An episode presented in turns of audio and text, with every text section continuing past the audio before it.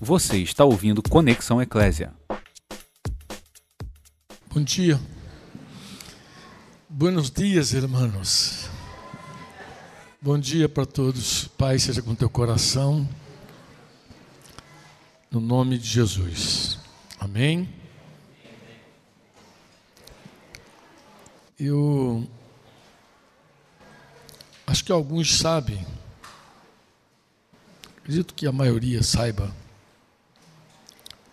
que no ano passado, em novembro do ano passado, mais alguns dias, é, com a intenção de traduzir um livro de Jorge Michan chamado Formação de Caráter, fiz uma viagem, empreendi, empreendemos uma viagem, Denise e eu, e ficamos 45 dias fora do Brasil.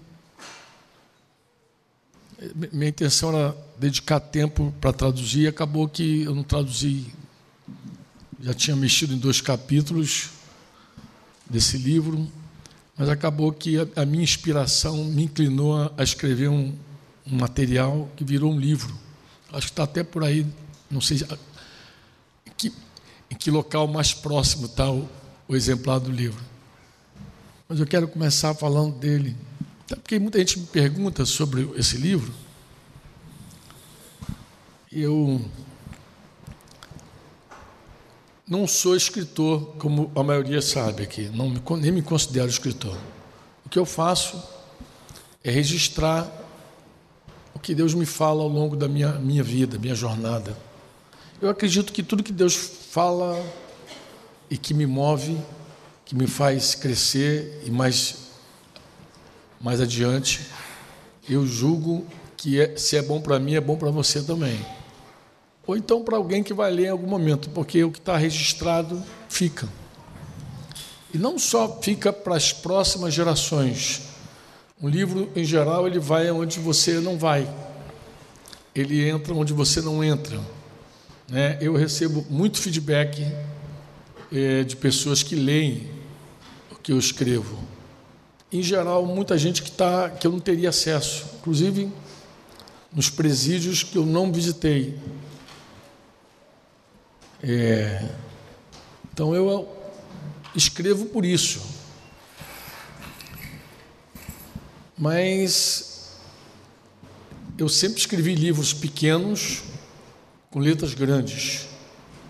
Eu, eu, a minha estratégia é escrever para gente preguiçosa.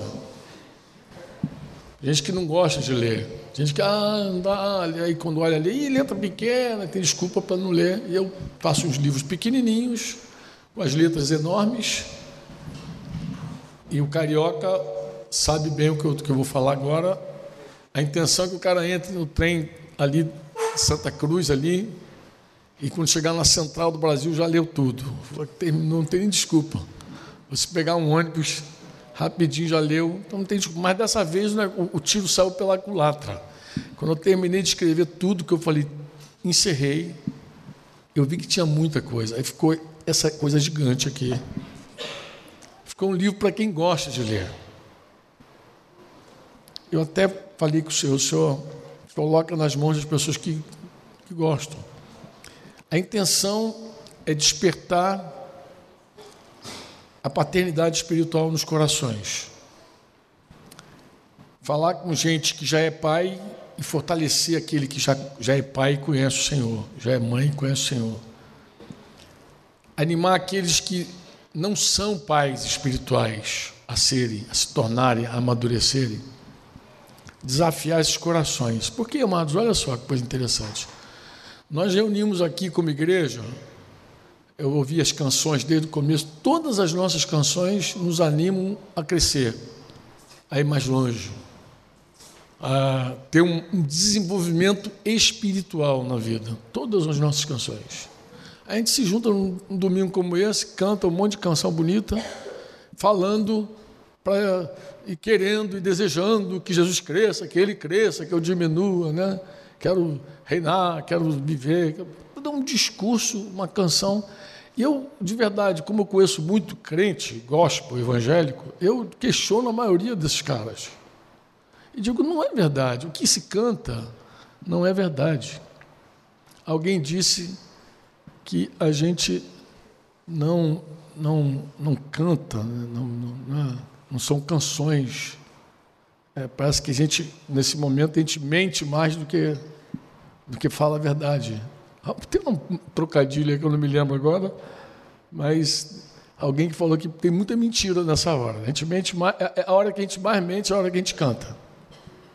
Porque muita coisa que a gente canta não é expressão da verdade. Eu nem estou falando de sentimentos, não, porque Deus não olha os nossos sentimentos. Amar a Deus não é sentimento, ter sentimento, nem falo de emoção. Eu falo é, de, de uma vida regular, de um desejo real de crescimento espiritual, que a maioria não tem essa gana. Tem vontade, outras ganas de crescer em outras áreas da vida, desenvolver ganhar dinheiro, ficar rico, não sei o quê. O cara tem gente que dedica muito tempo a isso e concentra toda a sua vida nisso. Mas quando o assunto é crescimento espiritual, de verdade, não vejo. Não vejo. Não vejo. E aqueles que alcançam alguma coisa se acomodam. Parece que já receberam tudo, está ali vai ficar ali. Vamos embora, vamos que vamos. Vamos que vamos. Eu, eu estou com uma, um, um, uma história de um homem aqui que eu queria repartir contigo. Essa história é daquelas histórias que, curiosamente, aparecem nos, em três dos quatro evangelhos. Então, dos quatro evangelhos, três evangelistas contam essa história. Então, o primeiro que conta essa história, vou pegar pela ordem que está nas Escrituras, é Mateus. Mateus conta essa história. Então, vou abrir aqui Mateus aqui, no meu histórico de leitura, Mateus 19. E lá depois do versículo 16, Mateus vai contar uma história. Essa história ganhou um subtítulo nas escrituras aí, na tradução nossa, de O Jovem Rico. O Jovem Rico. E eu vou contar, vocês vão ter paciência, eu vou contar sobre, sobre a perspectiva dos três evangelistas, tá, nós? Então tem, vamos ler os três evangelistas aqui. Como Mateus conta, como Marcos conta, como Lucas conta essa história. Versículo 16 do capítulo 19 de Mateus. E eis que alguém aproximando-lhes, aproximando-se de Jesus, né, obviamente, lhe perguntou: Mestre, que farei eu de bom para alcançar a vida eterna? Parece que esse cara queria ir mais longe, ele queria algo mais, ele queria desenvolver, ele queria alcançar alguma coisa que ele julgou que não tinha. Ele julgou que não tinha tal da vida eterna, então ele falou: Eu quero saber o que eu posso fazer para alcançar essa vida eterna. E Jesus respondeu a ele: Por que me perguntas acerca do que é bom? Bom só existe um. Agora, se queres, porém, entrar na vida, aí ele fala: guarda os mandamentos. Deu uma direção para ele, deu um caminho para ele, guarda os mandamentos, pratica. Guardar não é memorizar, é pratica os mandamentos. Faz o que tem que ser feito. E ele respondeu: paz. Jesus deu uma listinha da lei de Moisés para ele não matarás, não adulterarás, não furtarás, não, não dirás falso testemunho, honra a teu pai e tua mãe, e amarás o teu próximo como a ti mesmo. E o rapaz, então, o moço respondeu. Aí, ele, aí Mateus diz que ele é um jovem. Tudo isso tenho observado. O que, que me falta ainda? É engraçado que Jesus podia dizer assim, mentira, seu sem vergonha, você não está fazendo nada. Não, ele, ele fazia mesmo. Jesus não, não, discordou dele. Nenhum dos evangelhos diz que Jesus deu alguma nota e falou, ah, você está fazendo? Não, ele fazia. Fazia mesmo. E Jesus, então, replicou ao jovem. Né? Se queres ser perfeito, a palavra perfeito aqui é uma palavra, irmãos, que muitas vezes você lê na Bíblia e não entende. Sede perfeito como eu sou perfeito, diz o Senhor. A pessoa pensa que perfeito é sem defeito. Essa palavra perfeito, teleios, era usada para falar do homem adulto, pleno, completo, maduro. Se você quer ser maduro, completo, teleios, se você quiser ser adulto, pleno, é desse sentido que ele está falando. Não está falando de um homem sem defeito. Ele está falando, se você quer ser perfeito, maduro, pleno, se você quiser, o que, Jesus falou para ele? Vai, vende os teus bens, dá aos pobres e terás um tesouro no céu. Depois disso, depois que tu fizer essa tarefa, vem e segue-me. E tendo, porém, o jovem ouvido essa palavra, retirou-se como triste. Por que, que ele estava triste, irmãos? Porque ele era dono de muitas propriedades. A sequência, Jesus vai dizer aos seus discípulos o seguinte: Em verdade vos digo que um rico dificilmente entrará no reino dos céus. E ainda vos digo que é mais fácil passar um camelo pelo fundo de uma agulha do que entrar um rico no reino de Deus. E ouvindo isso, obviamente, os discípulos ficaram grandemente maravilhados, sendo assim, quem pode ser salvo? É, os teólogos, eles vão explicar o seguinte, vão dizer que o fundo da agulha é uma portinha que existe ao, existia ao lado do templo ali, que o cara chegava com um camelo muito carregado e com muito esforço passava ali apertadinho. Assim que os teólogos explicam. Uma vez andando ali em, em Jerusalém, eu vi um, inclusive um guia explicando isso. Ah, aquilo ali que é o fundo da agulha. Eu me aproximei dele, que falava português bem. Falei, é fundo da agulha mesmo. Aquilo, aquela porta. É, é. Eu falei, mas então me explica uma coisa. Por que, que to, todos pensaram que era impossível? Eles não falaram que era difícil. Todos, quando ouviram Jesus, consideraram impossível, inclusive os pobres, os pobres discípulos. Quando viram a analogia que Jesus usou para falar da entrada do rico no reino dos céus, eles fizeram uma conta, não sei qual foi a conta que eles fizeram, e eles falaram assim: então, mas quem é que vai entrar? Isso os três evangelhos registram. Quem é que vai entrar, Senhor? Se essa é a comparação, quem é que entra então? Eu penso, eu penso que eles devem ter avaliado a condição real mesmo. Ah, tem uma outra, uma outra versão teológica que diz que camelo é corda. Daí a corda fica impossível passar no fundo da agulha. Mas, bem, seja lá qual for a explicação, era algo impossível. Era tão impossível que eles chegaram a perguntar ao Senhor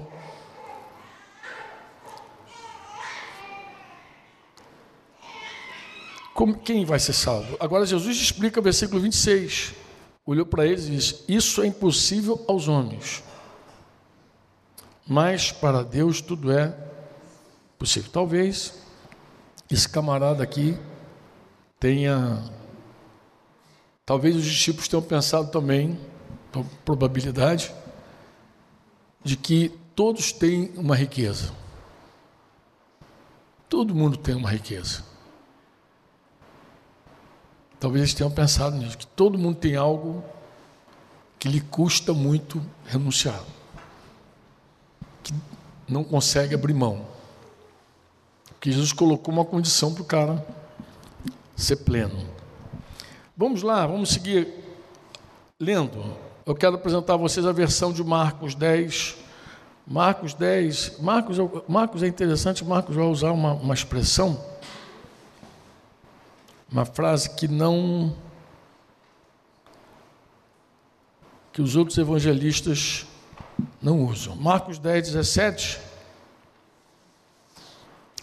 Pondo-se Jesus a caminho, correu um homem ao seu encontro. Agora Marcos vai dar detalhes.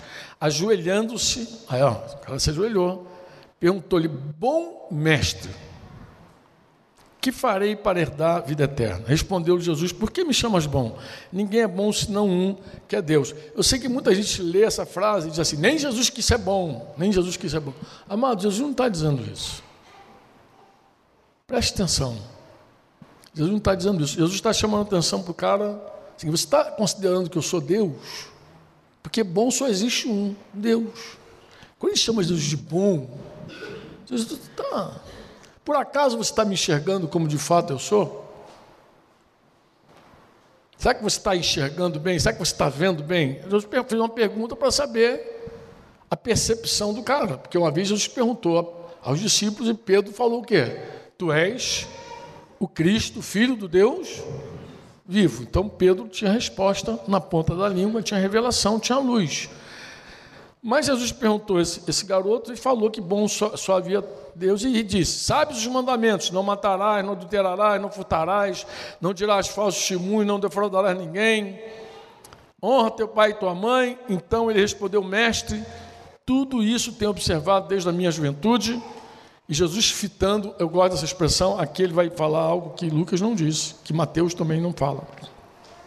Ele vai dizer aqui, fitando o amor. Jesus fitou aquele rapaz, amou e disse o que para aquele moço? Só uma coisa te falta. Guarda essa expressão. Só uma coisa te falta. E aí, dois pontos, ele vai dizer: que, que faltava para ele? Vai, vende tudo que você tem, dá aos pobres, terás um tesouro no céu, então vem segue. E ele, porém, contrariado com essa palavra, aí ele diz que ele ficou contrariado com a palavra de Jesus, retirou-se como triste, porque era dono de muitas propriedades. Então Jesus, olhando ao redor, disse aos seus discípulos: Quão dificilmente entrará no reino de Deus o que tem riquezas. Aí ele fala: O que tem riqueza. Será que os discípulos pensaram assim? Todo mundo tem uma riqueza. Todo mundo tem algo. E os discípulos estranharam essa palavra, mas Jesus insistiu em dizer-lhes: Filhos, quão difícil é para os que confiam nas riquezas entrar no reino de Deus.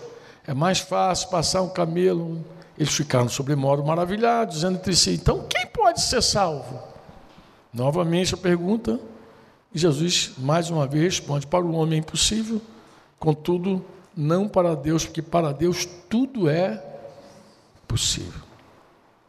E por fim, Lucas 18, 24. A gente pode ver Lucas 18, 24, é muito. que é um resumo de todos eles. Jesus, é, 18 24 é, é, é a conclusão, é 18 18, né? Começa 18, certo homem de posição, perguntou, bom mestre, que farei para herdar a vida eterna? Respondeu Jesus, por que me chamas bom? Ninguém é bom senão um, que é Deus. Sabe os mandamentos, não adulterarás, tá, tá, tá. E replicou ele, tudo isso tenho observado desde a minha juventude. Uma coisa ainda te falta uma coisa ainda te falta. Mas ouvindo essas palavras, ficou muito triste. Aqui tem uma observação também, versículo 24. Jesus, vendo assim triste, a, a, a declaração de Jesus, segundo Lucas, o ensino dele para os discípulos, é porque ele viu o rapaz triste. Aí ele disse: Quão dificilmente entrarão no reino de Deus, versículo 24, os que têm riquezas. Porque é mais fácil passar um camelo pelo fundo de uma agulha que entrar um rico no reino de Deus. E os que ouviram disseram: sendo assim, quem pode ser salvo? Mas ele respondeu: os impossíveis dos homens são possíveis para Deus. O que, que me chama a atenção? Por que, que eu queria falar contigo sobre essa, essa história do jovem rico? Primeiro, porque, embora sendo muito rico, ele ainda anelava algo. É provável que, que algumas pessoas achem que tudo na vida é, é ter dinheiro, é ser rico. E se um dia ficar rico, se aposenta. Né? Ah, se eu tiver, agora eu posso. Folga minha alma. Como aquele homem diz, folga minha alma. Vou construir três galpões aqui, vou viver de renda. Fazer mais nada. Vou... Quero só agora sombra e água fresca, como os antigos diziam. Quero mais nada na vida. Mas esse cara tinha um anelo. ele, vi, ele percebeu, não sei como, que faltava algo para ele. Embora tendo muito dinheiro, ele não tinha algo que ele julgava muito importante. Por que, que eu digo que ele julgava muito importante? Porque ele já praticava desde criança os mandamentos. Então, se ele praticava, é porque ele levava a sério. Então, embora rico, embora dono de muitos bens, ele levava muito sério Deus. Levava a sério mesmo, tão, tão, tanto a sério que ele era praticante dos mandamentos. E Jesus, em um momento, questionou ele, discordou dele, chamou ele de mentiroso. Não, Jesus, te falta uma coisa. Uma coisa te falta. Então, esse cara tinha um, um anelo, um desejo de ir mais longe. Talvez esse homem hoje, é, entre nós, fosse até mal compreendido mesmo, em todo sentido, porque alguém podia dizer que o cara ainda tem uma busca, ainda tem uma busca, ele tem uma busca porque ele queria ir mais longe. Pô. Eu, eu, eu creio que esse jovem rico tinha algo que nós não temos, um desejo de ir mais longe, de ter mais de Deus. Porque as nossas canções, como eu falei, de verdade não refletem a nossa vida. Olhe à tua volta e vê de verdade quantas pessoas anelam crescer. Quantas pessoas querem mais de Deus, de verdade? Olha a tua volta. Eu, e olha que eu, eu viajo, gente. Sou viajado, o pessoal até me chama de homem da estrada aí, pô. Tô, quando eu encontro os irmãos aqui, o pessoal diz, pô, vai viajar quando? Vai quando? Fica me zoando. Viajo muito, conheço muita gente, você não faz ideia como eu conheço gente. E onde eu vou. Ah, tem umas meninas que viajaram um pouquinho comigo, tomaram na cabeça. Conheço gente a beça, né? As meninas que foram para o Chile agora. Meninas e, e, e, também menino, né? Efraim foi. Cadê Efraim? Conheço uma galera, né? Só que Efraim foi essa primeira viagem dele, tá? Maria de primeira viagem. Conheço muita gente, muitos lugares. E onde eu vou, eu vejo, eu observo. É com tristeza que eu falo isso. São poucas pessoas que de verdade anelam mais de Deus. A maioria, ó, irmãos muito amados, muito queridos, eu olho, converso com vários pastores de vários lugares, a agonia deles é toda igual. Principalmente pastores que fazem discípulos, que, que sabem que a igreja precisa de cuidado. Eles olham à volta e não tem ninguém disposto a cuidar de ninguém. Ninguém disposto a cuidar. Não, inclusive tem gente até falando da necessidade, mas que não se apresentam.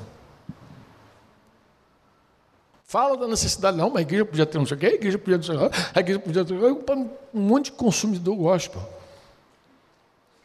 Mas que não se apresenta e diz, não, a igreja precisa, eu estou aqui, como é que eu faço? Vou servir esse negócio, eu vou ajudar. Posso? Isso sem contar os que estão enrolados com o pecado. Ela tem também, o cara pega o plantel dele lá, quando a gente senta para conversar, vamos lá, como é que está aí a galera? Ah, então, Franco, tem uns caras apagados aí. Tem uns caras que não quer nada. Tem uns caras que quer outra coisa. Não quer cuidar. Não quer servir. Estão focados em outro negócio. Tá bom, tem essa galera, eu sei. E aí? E fulano? Ih, isso aí está com problema de pecado. Ainda tem uns caras enrolados com pecado ainda. Um dia eu senta, sentei sentado conversando com um rapaz de um canto aí, é, ele falando da cidade onde ele estava, mais enrolado com o pecado, mas falando da cidade. E aí ele falou comigo assim: Eu amo essa cidade. Eu falei: Ama nada, cara. Tu se ama. Se tu amasse essa cidade, tu se dava por ela. Tu se consagrava por ela. Você se santificaria por ela. Tu ama o teu pecado, pô. Olha sério, olha para mim. Ele, olhando por esse prisma, né? eu falei: Tem outro prisma? Como é que tu diz que ama essa cidade e vive atolado em pecado? Vive preso nas cordas do teu pecado. Tu se ama, tu ama o teu prazer, pô. Tu não consegue ajudar ninguém porque está enrolado no teu pecado. Está enrolado, ele tem essa galera do pecado ainda. Um discurso de que ama essa cidade, ama essa cidade. De... falei, ama não, filho. Você está enganado, você se ama. Você se ama. Então tem essa galera do pecado, claro, explícito, né? e tem a galera da vida, do olhar para dentro. E tem gente que não tem vontade mesmo. Tá, tá no zap zap, tá em alguma coisa, fazendo alguma coisa na vida. Estava né? à toa na vida. Segue a toa. Não é verdade, estou falando assim de coração aberto, escancarado. E, e, o jovem rico é essa figura engraçada, porque embora ele foi reprovado no teste dele, ele tinha um anelo sincero. E ó, ele se aproximou de Jesus, se atirou aos pés de Jesus, porque ele já devia estar mirando Jesus há algum tempo. Ele devia estar ouvindo Jesus falar coisas que queimavam o coração dele. E ele vai ter a resposta. Ele vai dizer para mim o que, que eu preciso fazer, pô. É ele que vai dizer para mim. E de verdade foi até Jesus. Ele foi até a pessoa certa. Pô. Vocês concordam comigo que ele foi a pessoa certa? Foi ou não? Foi ou não? Deixa eu te fazer uma pergunta. Você tem coragem de perguntar a Jesus assim: o que, que me falta? Ó, ó, outro dia eu fiz essa. Falei lá com os chilenos lá. Tinha uma galerinha lá que eu falei: não se polga ainda não, filho. Não faz essa oração ainda não. Pensa antes de fazer essa oração, porque Deus responde. Tu acha que ele não responde? Respondeu para o jovem rico, pô. Falou o que ele precisava. Claro, contrariou o cara, não era o que ele queria ouvir, pô. Mas falou. Tem uma trava aí para o teu crescimento?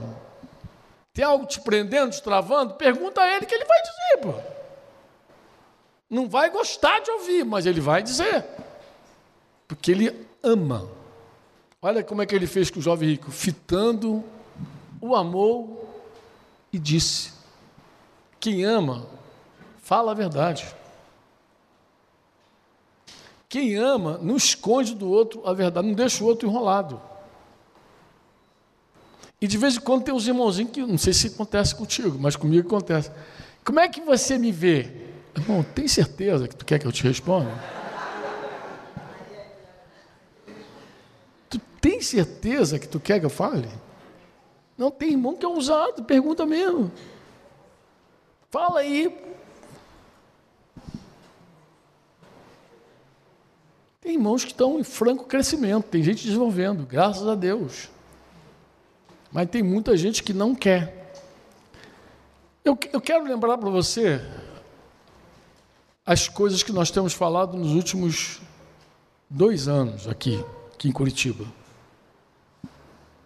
Pedi para a Tita fazer uma, um slidezinho só para lembrar, lembrar vocês um, um, tema central nosso. Inclusive, acho que, o acho que a agonia desse livro, acho que esse livro nasceu também pensando nisso.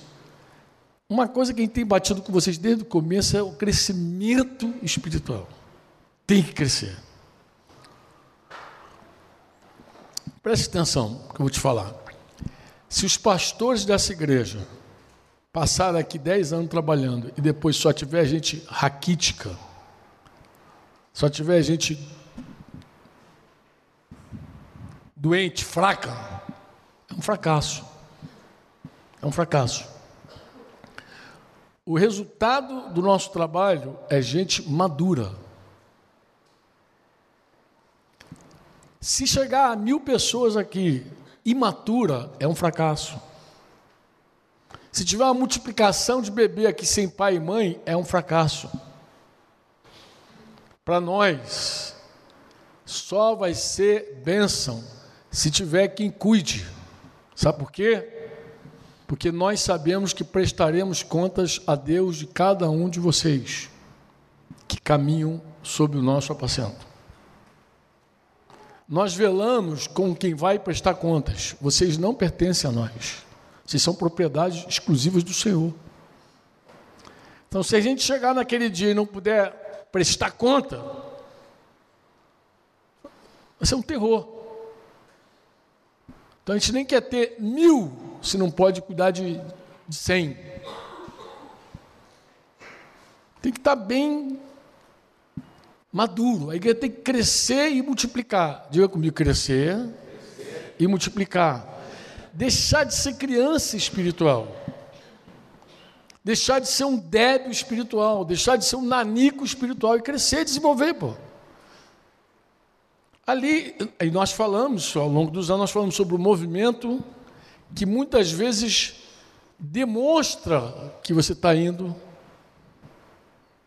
As chaves, a gente falou, acho que no ano passado, 18 para 19, 19, a gente bateu nas chaves. O que, que são as chaves? Chaves do crescimento são aqueles recursos que Deus disponibilizou para nós, quem tem que lançar a mão. Então, o movimento da igreja é, é, é aquela percepção que a gente tem que alguém está se, se, saindo do seu lugar. As chaves são aqueles recursos que Deus disponibiliza para a gente, que a gente tem que tomar e virar mesmo. Vou mostrar melhor para vocês. As verdades, que a gente fala das cinco verdades para crescer, são aquelas verdades que a gente precisa, mais do que crer, obedecer, porque a gente precisa obedecer à verdade. Se é uma verdade, a gente tem que viver. E as medidas, a gente falou pouco sobre as medidas, mas eu acho que eu falo um pouquinho hoje mais sobre as medidas. Para você, vamos passar aqui, vamos falar do movimento para lembrar você. Só vou lembrar o movimento. O normal é você chegar aqui como discípulo de Jesus, normal. Tem crente, tem multidão, mas tem discípulo. Nós separamos muito bem, tá, amados? Multidão é gente que participa das reuniões e mas não tem nenhum compromisso de crescimento. Está aí no meio da galera, pode ter religioso aí, está multidão. Mas no meio da multidão tem discípulo. Quem é o discípulo de Jesus? O discípulo de Jesus é aquela pessoa comprometida com Jesus. Crê em tudo que ele falou, quer obedecer tudo que ele mandou, quer desenvolver. É gente que não está conformada de ser um, um mero crente de banco. Ele quer ser um discípulo. Discípulo que faz discípulo. Chamado para ser, enviado para fazer. Então, ele nasce mesmo, a coisa começa quando ele se torna um aluno, um discípulo, um aprendiz. Você, cara, eu estou fechado. É isso que eu quero, ser um discípulo de Jesus. Eu preciso te confessar uma coisa. Eu já era evangélico por um tempo da minha vida e não sabia que Jesus queria que eu fosse um discípulo dele. Levei, levei um tempo para entender isso. Levei um tempo. Mas graças a Deus, um dia eu entendi que Jesus queria que eu fosse um discípulo dele. E não só que eu fosse, que eu trabalhasse para fazer outros. Um dia Deus falou comigo claramente: Eu não te chamei para fazer reuniões, cultos, não te chamei para isso. Eu te chamei para você ser um discípulo e te enviei para fazer discípulo. Repensa a tua vida. Um discípulo, no movimento normal aqui, a próxima meta dele é se tornar um discipulador. Ele entra sendo cuidado, mas ele quer cuidar de alguém. É normal querer cuidar de alguém. Não é normal não querer cuidar de ninguém. Não é normal. É igual um cara que casa e não quer ter filhos. Isso não é normal. Isso, é, isso é do mundo. O mundo é que diz que você tem que viver para si, prol do teu próprio prazer, coisa e tal. O normal da vida é ter filhos. Quem casa quer ter filhos, pô. É a normalidade, pô. Quem quer se preservar não quer ter filhos, pô. não quer ter trabalho, porque filho dá trabalho.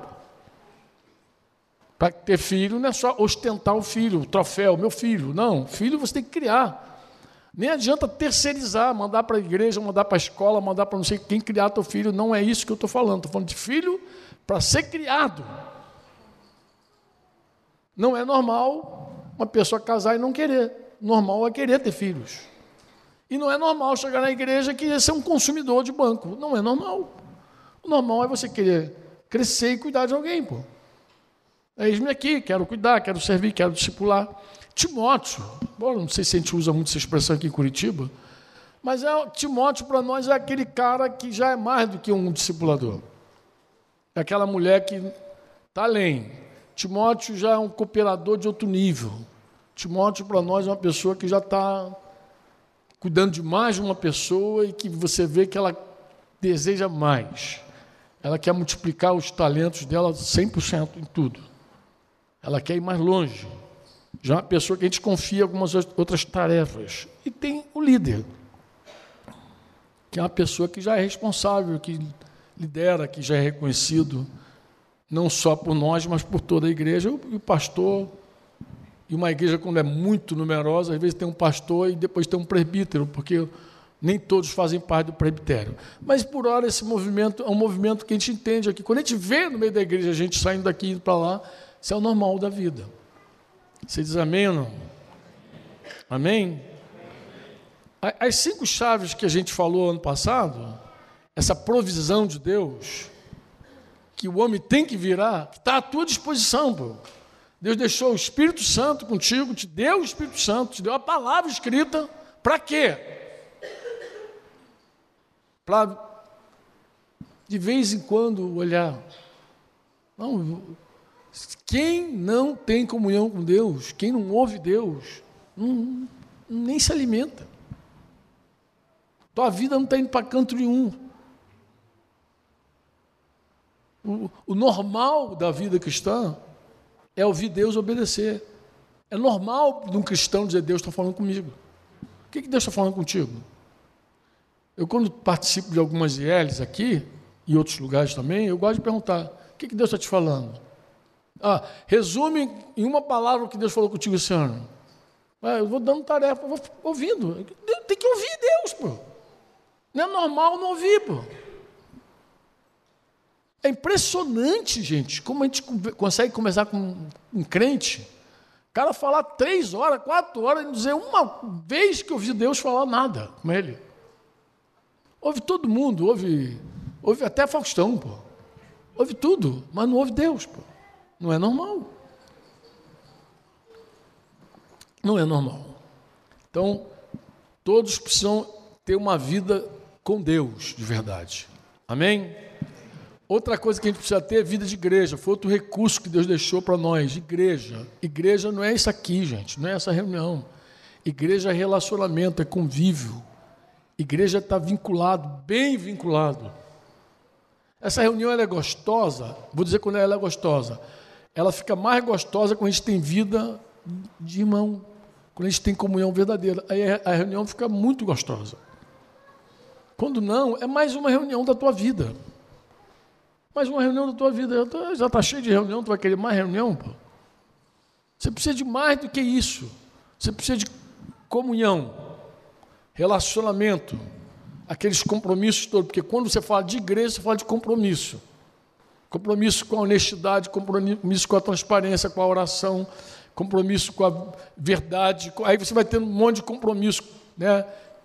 com a missão da igreja. Os teus compromissos nascem a partir da vida de igreja.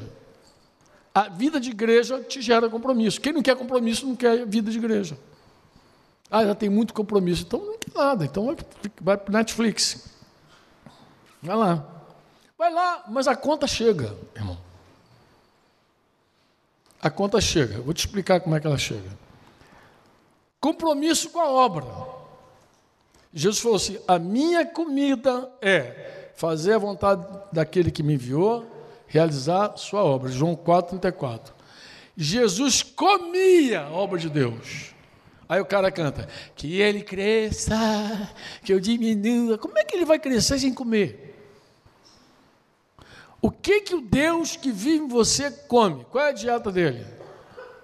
Fazer a vontade do Pai e realizar a obra de Deus. Como que um cristão cresce sem realizar a obra de Deus, sem se envolver com ela, nem um pouquinho? Não tem como. Não há como. Essa chave tem que ser virada. Pô. É outro recurso que Deus deixou entre nós. Deus deu trabalho para ser feito. Pô. E o trabalho para ser feito é que faz a gente desenvolver. Quem não trabalha, dá trabalho. Pô. Aí tem aquela galera que vive dando trabalho ano após ano, e tem aquela galera que trabalha. Pô. O trabalho é um recurso divino, espetacular, para o crescimento espiritual. Pô. Quem não trabalha fica à míngua. Faça alguma coisa. Se apresenta. Qualquer coisa. Participa. Tu vai ver só se tua vida não vai começar a dar uns. Começa a dar aquele choquezinho assim, que o coração começa a bater de novo, né?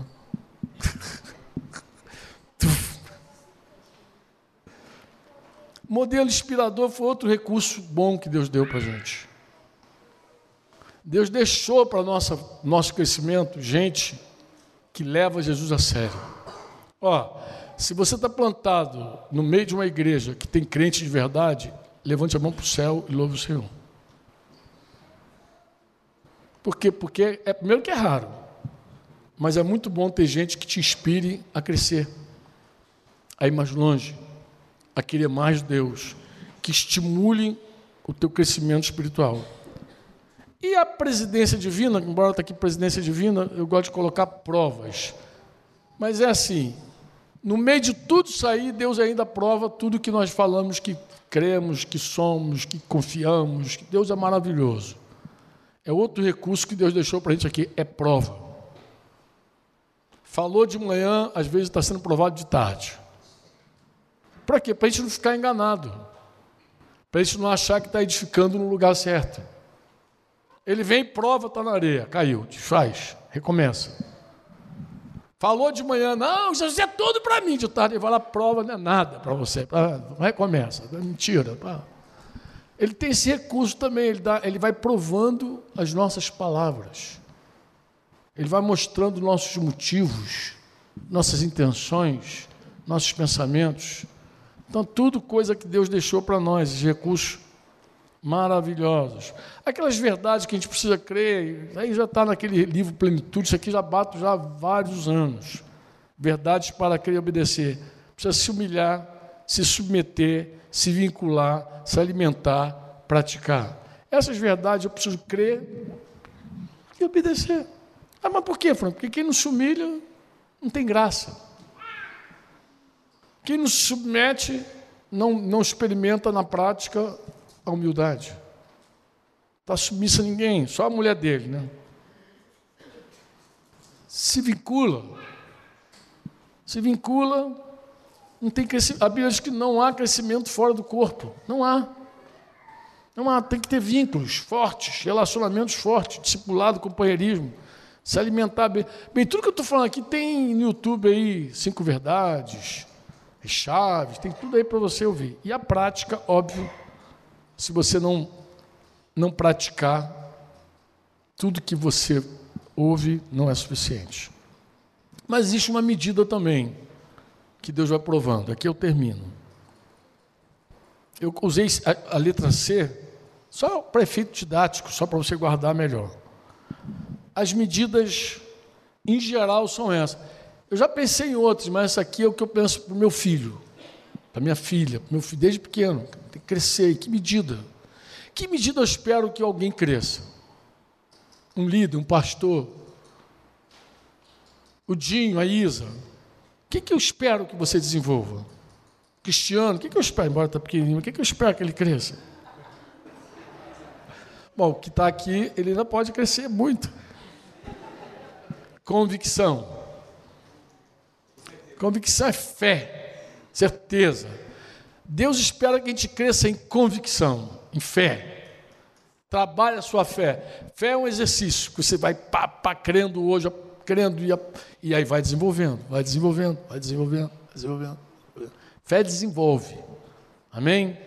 Não dá para desenvolver aquilo que a gente não tem, mas se tem um pouquinho de fé, ela vai crescer. Conhecimento do Senhor. A vida eterna é conhecer o Senhor. Disse Jesus. É, na oração dele de João 17. Conhecimento, irmão, fala de confiança. Como é que eu sei que alguém conhece a Deus? Porque ele confia em Deus. Quando eu vejo que a pessoa não confia, conhece pouco. Conhece pouco. Olha, eu vou dizer para você uma coisa. Hoje nós encontramos gente que confia muito em homem. Médico, principalmente. Cada médico virou Deus na vida de muita gente. É um Deus. Se te falar, Ó, tem gente que obedece mais ao médico que Jesus. Tem gente que se o médico falar, se tu não parar de fumar, morre. O cara para de fumar. Se Jesus falar, para de pecar, ele segue fumando. Ele crê mais no que o médico fala. Tem gente que crê no traficante. Essa história é triste, mas é real, é verdadeira. Tinha um casal lá no Rio que vivia brigando. Lembra? Já contei essa história para vocês. Já. Um dia eu perguntando os irmãos lá, passando ali, como é que está fulano, Beltrano? Ih, cara, parou a briga, a brigaiada parou. Ah, que benção. Não, não foi benção, não. Ah, não foi benção. Parou de brigar e não foi benção, não. Parou de brigar porque o cara, do, o cara do, do, tráfico mandou uma ordem. Ó, se vocês não pararem de brigar, eu venho aqui e quebro os dois. Parou a briga. Dou uma surra em vocês. A surra lá, lá no tráfico é quebrar osso. Quebra osso. E o cara falou. Aí, o, aí os dois pararam de brigar. Ficaram dois santos. Mas não com o temor do Senhor, com o temor do traficante. Não teme a Deus, teme o traficante. Aí, claro, não tinha motivo de alegria. Mas a confiança em Deus faz a gente se mover diferente. Quem conhece a Deus só conhece de verdade porque tem confiado nele. E à medida que você confia, conhece mais, conhece mais, confia e vai desenvolvendo. Caráter. É um exercício, né? Caráter. Sempre há que crescer no caráter. Sempre. Sempre tem algo que Deus toca e prova. Engraçado, tudo isso aqui é provado, tá, irmão? Convicção é provado, conhecimento é provado, caráter é provado. Sempre, sempre, sempre. Não aceite para a tua vida nada que corrompa o teu caráter. Não aceite. A tua integridade depende de uma coisa chamada verdade. A hora que você aceita manipular a verdade, fingir, dissimular coisa e tal, teu caráter, tua integridade vai para beleléu. Capacidade. Mas como assim capacidade? É, pronto, Deus desenvolve os nossos nossos dons, nossos talentos. Você multiplica eles. Algo que você fazia bem, se você se dedicar e fizer para Deus, porque tudo que você faz para Deus não é vão, você multiplica, você agrega, cresce, a coisa desenvolve, vai mais longe. Tem que crescer em capacidade mesmo. O que você fazia antes, você tem que fazer melhor esse ano. O que era bom ano passado, esse ano tem que ser melhor. Se no ano retrasado você já desenvolvia algo para Deus, faça, o teu trabalho, ele não é vão no Senhor. 1 Coríntios 15, 58. Tudo que você faz para Deus tem recompensa. Trabalha, multiplica. Multiplica. Amém? Deixa Deus ir te forjando. Ah, mas eu estou ficando velho. Não tem nenhum problema. A Bíblia diz que o, justo plantado na casa do Senhor, nos relacionamentos divinos, mesmo na velhice, dá fruto. Deixa Deus desenvolver teus, teus dons e teus talentos. Cresce em capacidade e cresce também em competência. Você era responsável por quantas pessoas? Duas. Que esse ano sejam cinco. Que Deus aumente a tua tenda, que você tenha responsabilidade sobre os outros. Vai ter autoridade também. Porque a autoridade vem junto com a responsabilidade. Mas não busque autoridade sem responsabilidade. Não busque. Se você quiser autoridade, é um caminho ruim. Não busque autoridade, busque responsabilidade. E aí deixa que Deus te dá autoridade. Deixa que Deus aumenta a tua abrangência. Ontem eu escrevi uma frase pequena, porque Deus também prova. Eu sei que hoje, mais do que nunca, ser líder, ser líder hoje, mais do que nunca é um campeonato de popularidade. É um negócio para ser popular. Líder hoje busca curtida, views, aceitação. Eu nem sei de verdade, de verdade, o que, que isso traz na vida de uma pessoa, de verdade. Milhões de curtidas, eu não sei o que, que, que agrega de fato na vida de um ser humano. Mas eu posso dizer o seguinte: um verdadeiro líder não agrada sempre a todos. Isso, essa busca da popularidade não vai te fazer um líder real. Sabe por quê? Porque o líder real, real, ele tem que tomar decisões reais e difíceis. E muitas vezes as decisões difíceis desagrada até a maioria. Um líder de verdade tem que decidir. Olha a história, olha a Bíblia, olha a história. Olha a Bíblia e olha a história. Quantas pessoas tiveram que decidir momentos difíceis de uma nação? Momento de guerra. Segunda Guerra Mundial, lê sobre a Segunda Guerra Mundial. Quantas decisões difíceis têm que ser tomadas?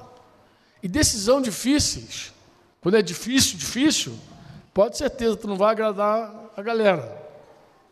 Tua popularidade vai embora. Tem gente que tem medo de perder a popularidade. E aí nunca quer tomar partido de nada. Mas um verdadeiro líder se posiciona. Ele fala. Ele diz, mesmo que o jovem rico vá embora. Ele vai falar o que o cara precisa ouvir. Ele vai dizer. Pode não receber uma curtida. Pode nem ter like lá na tua. Mas a vida de um líder é contra ele mesmo, contrária muitas vezes a ele mesmo. Ele tem que tomar às vezes decisões que ele vai perder, para que seus liderados saiam ganhando. Amém? Para que sejam abençoados. Um líder, ele abre mão da vida dele e lidera pelo exemplo. Esse é o líder de Deus, lidera pelo exemplo. Por que, que falta gente entre nós hoje para liderar? Por isso. As pessoas não querem liderar pelo exemplo. Elas não querem abrir mão delas. Por que, que os maridos. Por que, que os maridos do nosso momento cristão eles erram tanto com suas esposas. Por quê? Porque o mandamento para o marido é o seguinte: ame sua esposa. E tem marido que não quer mais a esposa, ela está. Ameaça, não sei até quando vou ficar contigo, não te aguento mais. Ame sua esposa como Cristo amou a igreja deu sua vida por ela. A Bíblia não diz que a, a, a mulher tem que ser amável. Ela não diz que tem que ser doce. A Bíblia nem diz que tua mulher tem que ser submissa para ser amada. Ela só diz que ela tem que ser tua esposa. Obrigado, Zé. Ela só diz que tem que ser tua mulher. Por que é tão difícil? Porque é um mandamento que exige entrega. Dizer outro dia para um, o dia eu não falei ontem para o moço. Falei, amado, você já é o pastor dessa mulher. Ah, como assim? Casou. A hora que você casa, você já é responsável por uma. Se vier filhos, aí é responsável por dois. Querendo não querendo, gostando não gostando. E tem homem que foge. Na hora que a, a caldeira esquenta, ele quer meter o pé.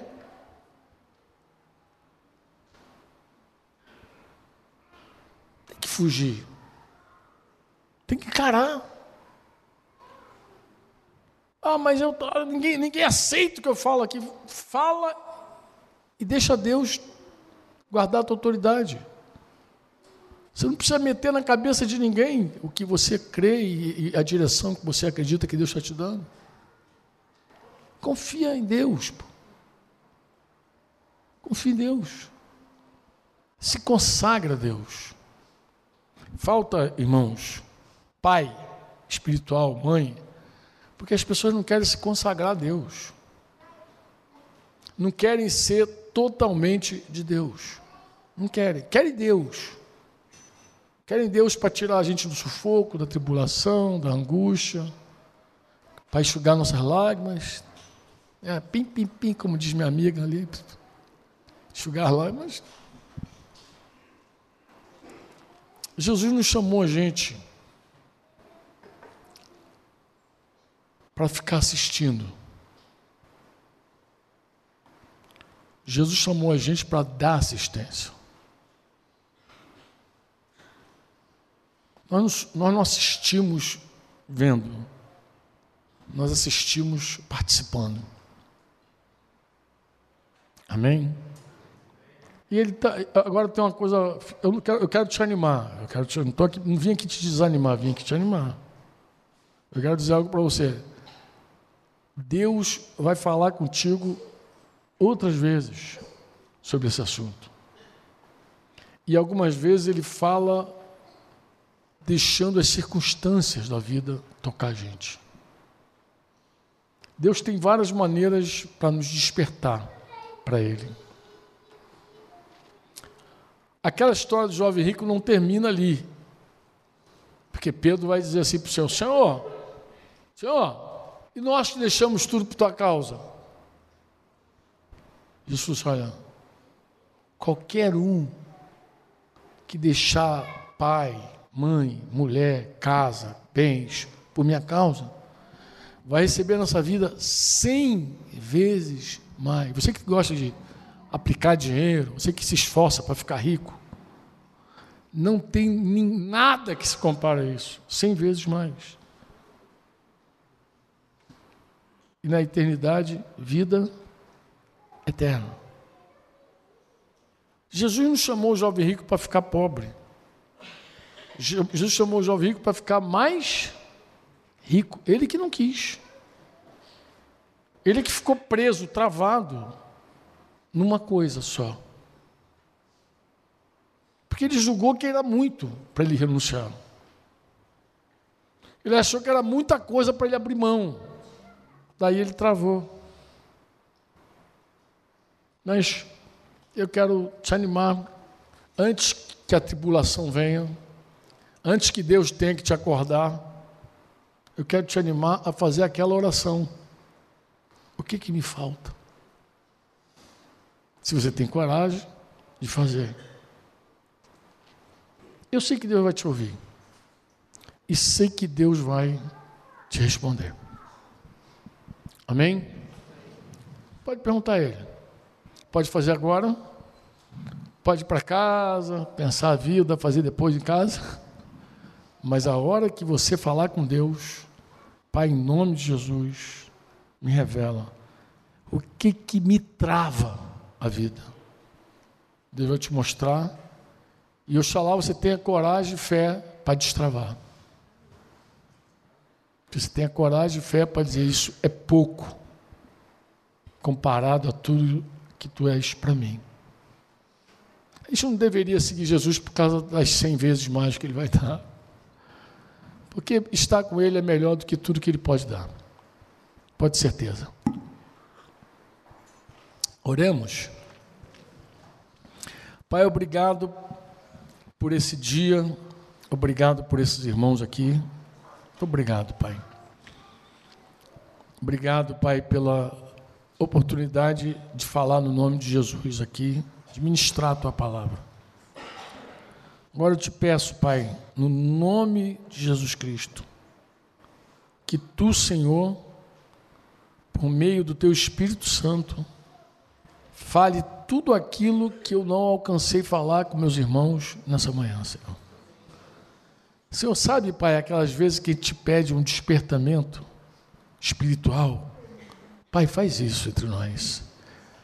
Antes que seja tarde. Antes que seja tarde, Senhor.